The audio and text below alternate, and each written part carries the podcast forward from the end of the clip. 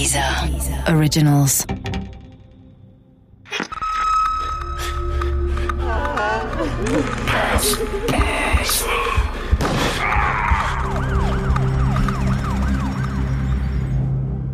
Blutige Scheidung von Richard Fasten. Diese Geschichte beruht auf einer wahren Begebenheit. Unsere Erzählfigur haben wir frei erfunden. Die Statements von Beteiligten und Experten sind echt. Teil 1 Mitte der 80er Jahre arbeitete ich als Berufskraftfahrer bei der Deutrans in Potsdam. Den meisten wird die Deutrans heute nichts mehr sagen. Das ist verständlich und vielleicht auch ganz gut so. Manche Dinge geraten zu Recht in Vergessenheit. Ihre Bedeutung ist zu gering, als dass sie in jedem Geschichtsbuch vermerkt werden müsste. Aber ich kann diese Zeit eben nicht ganz vergessen. Sie gehört auch heute noch zu meinem Leben. Vor allem aber war es die Zeit, in der ich den bösen Wolf kennenlernte. Für mich war er der böse Wolf. Von Anfang an. Sicher gibt und gab es andere, die ihn anders sahen und anders beurteilten. Aber ich kann im Rückblick nur für mich sprechen. Ich lernte Jochen Wolf als einen Mann kennen, der mit aller Macht nach oben wollte. Das ist zunächst einmal moralisch nicht verwerflich, auch in der damaligen DDR nicht. Es gab genug Genossen, die mit ausgefahrenen Ellenbogen Karriere gemacht hatten.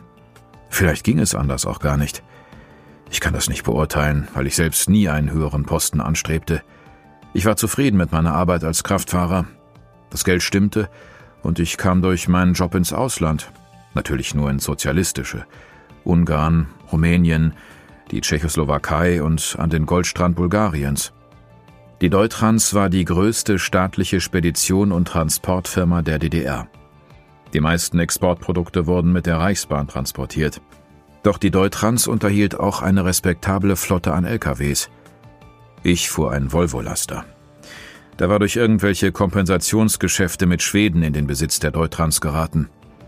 Damit war ich neben dem Staatsratsvorsitzenden Erich Honecker einer der wenigen DDR-Bürger, der mit einem westlichen Auto auf den sozialistischen Straßen unterwegs war. In Potsdam hatte die Deutrans ihren größten Standort. Der zuständige Abteilungsleiter war Jochen Wolf. Wolf war ursprünglich selbst Kraftfahrer gewesen, ehe er in den 70er Jahren ein Ökonomiestudium absolvierte. Doch seine Kraftfahrertätigkeit hatte Spuren hinterlassen. Für seinen neuen Job als Führungskraft in der Verwaltung war das ganz sicher nicht verkehrt. Er kannte die Prozesse und wusste, wie lange es dauerte, ein LKW zu beladen oder zu entladen. Man konnte ihm nichts vormachen. Anderen bürokratischen Chefs, die nie auf einem Bock gesessen hatten, konnte man eine zu lange Kaffeepause mit irgendeinem technischen Problem erklären. Doch Wolf ließ sich darauf nie ein. Kann sein, dass er für mich deshalb sehr schnell zum bösen Wolf wurde. Er duldete keine Nachlässigkeiten und leitete die staatliche Spedition mit harter Hand, wie man so schön sagt. Nette oder aufmunternde Worte für seine Mitarbeiter hatte er selten parat. In Erinnerung geblieben ist mir eher seine cholerische Art, mit der er Dienstanweisungen wie Befehle beim Militär vergab. Ob diese cholerische Art auch in seinem Privatleben dominierte, kann ich nicht sagen. Dafür kannte ich ihn privat zu wenig. Doch es gibt Stimmen aus seinem näheren Umfeld, die bestätigen, dass Wolf auch zu Hause bisweilen einen unangenehmen Ton anschlug. Es mag bezeichnend sein, dass er Mitte der 80er Jahre bereits zum vierten Mal verheiratet war. Seine erste Ehefrau Christina hatte ihn 1967 nach sechs Jahren Ehe verlassen. Seine zweite Frau Erika steckte noch im gleichen Jahr nach einem heftigen Streit mit Wolf ihren Kopf in die Backröhre eines Gasofens. Die dritte Frau, Gabriele, verließ ihn 1975 nach gerade acht Wochen Ehe. Mit Ursula war er nun schon seit 1979 verheiratet. Vielleicht war sie geduldiger als ihre Vorgängerin. Vielleicht blieb sie aber auch an seiner Seite, weil mit Wolfs beruflichem Aufstieg bei der Deutrans auch ein wirtschaftlicher Erfolg verbunden war, von dem sie ebenfalls profitieren wollte. Aber das ist reine Spekulation meinerseits.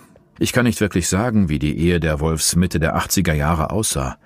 Es gab natürlich Gerüchte. Bei der Deutrans wurde über Wolfs unruhigen Docht getratscht. Keine Sekretärin soll vor ihm sicher gewesen sein. Aber, wie gesagt, das waren nur Gerüchte, über deren Wahrheitsgehalt man heute nur spekulieren kann. Kein Gerücht war hingegen sein politisches Engagement zur Wendezeit. Auch meine Politisierung kam damals in Gang. Seit dem späten Frühjahr 1989 wusste ich von den Plänen einiger Oppositioneller, eine sozialdemokratische Partei in der DDR zu gründen. Ich war zu dieser Zeit kein fundamentalistischer Regimekritiker, das kann ich nun wirklich nicht behaupten. Ich hatte mich im System der DDR eingerichtet. Mein Job brachte genug Kohle für ein weitestgehend sorgloses Leben. Nebenbei brachte mich mein Job an Orte, die andere DDR-Bürger nur mit viel Geld erreichen konnten. Ich konnte mich also nicht beschweren. Aber ich war getauftes Mitglied der evangelischen Kirche, und als solches solidarisierte ich mich mit den Glaubensgenossen, die aufgrund ihrer politischen Tätigkeit unter staatlichen Repressalien zu leiden hatten. Aus diesen Kreisen erfuhr ich von einer Veranstaltung, die im Oktober 1989 in dem kleinen brandenburgischen Ort Schwante westlich von Oranienburg stattfinden sollte. Unter den kirchlichen Oppositionellen wurde das Gerücht gestreut, dass am 7. Oktober in Schwante der Plan einer sozialdemokratischen Parteigründung in die Realität umgesetzt werden sollte.